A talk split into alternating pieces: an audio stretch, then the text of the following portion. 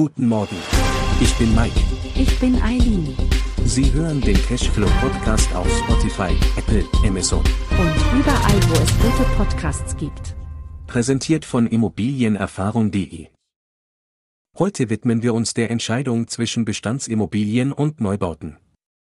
Beide Formen haben ihre Vor- und Nachteile, und wir werden Ihnen dabei helfen, die richtige Wahl für Ihre individuellen Ziele zu treffen. Beginnen wir mit dem Thema Neubau. Was versteht man eigentlich unter einem Neubau? Als Neubau werden vollständig neu errichtete Gebäude bezeichnet, während bereits bewohnte Immobilien als Bestandsimmobilien gelten. Die Vorteile eines Neubaus sind vielfältig. Diese Objekte sind technisch auf dem neuesten Stand, was den Betrieb und die Instandhaltung deutlich einfacher macht.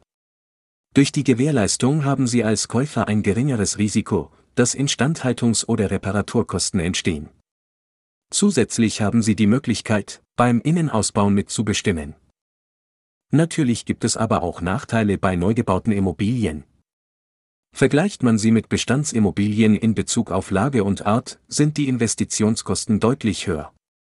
Gleichzeitig sinkt der Wert relativ schnell, sobald die neu gebaute Immobilie zum ersten Mal bewohnt wird. Der hohe Kaufpreis führt außerdem zu höheren Kaufnebenkosten und einer geringeren Rendite durch Mietzahlungen.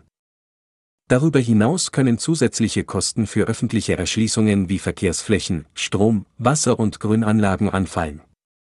Bei der Mitgestaltung während der Planungs- und Bauphasen müssen Sie ebenfalls Geduld aufbringen. Nun werfen wir einen Blick auf Bestandsimmobilien und ihre Vor- und Nachteile. Ein großer Vorteil ist der geringere Kaufpreis im Vergleich zu Neubauten. Dadurch reduzieren sich auch die Kaufnebenkosten. Dies ist besonders interessant für die erste Finanzierung, da weniger Eigenkapital benötigt wird. Des Weiteren bietet eine Bestandsimmobilie eine höhere Mietrendite und der Aufwand für Planungs- und Bauphasen sowie die Kosten für öffentliche Erschließungen entfällt. Ein Nachteil von Bestandsimmobilien ist das höhere Risiko für Instandhaltungs- und Reparaturkosten, insbesondere bei Altbauten. Unter einem Altbau versteht man rechtlich gesehen eine Immobilie mit einem Baujahr bis 1953.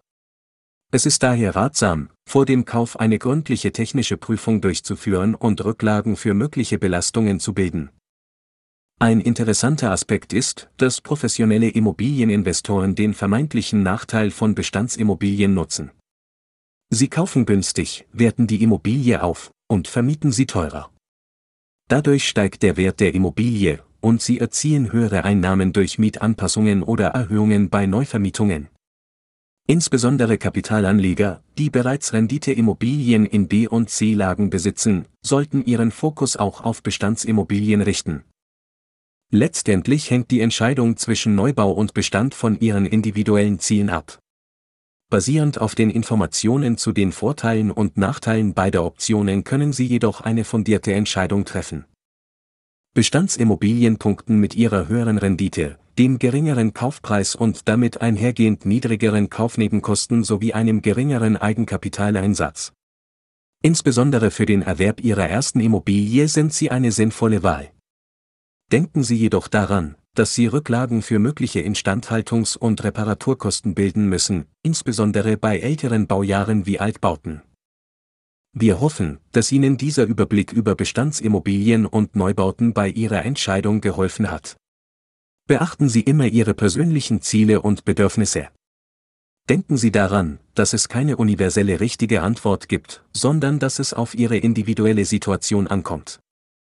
Vielen Dank, dass Sie unserem Immobilien-Podcast zugehört haben. Wenn Sie mehr zum Thema Bestand oder Neubau erfahren möchten, besuchen Sie unsere Website immobilienerfahrung.de. Wir freuen uns auf Sie. Bis zum nächsten Mal.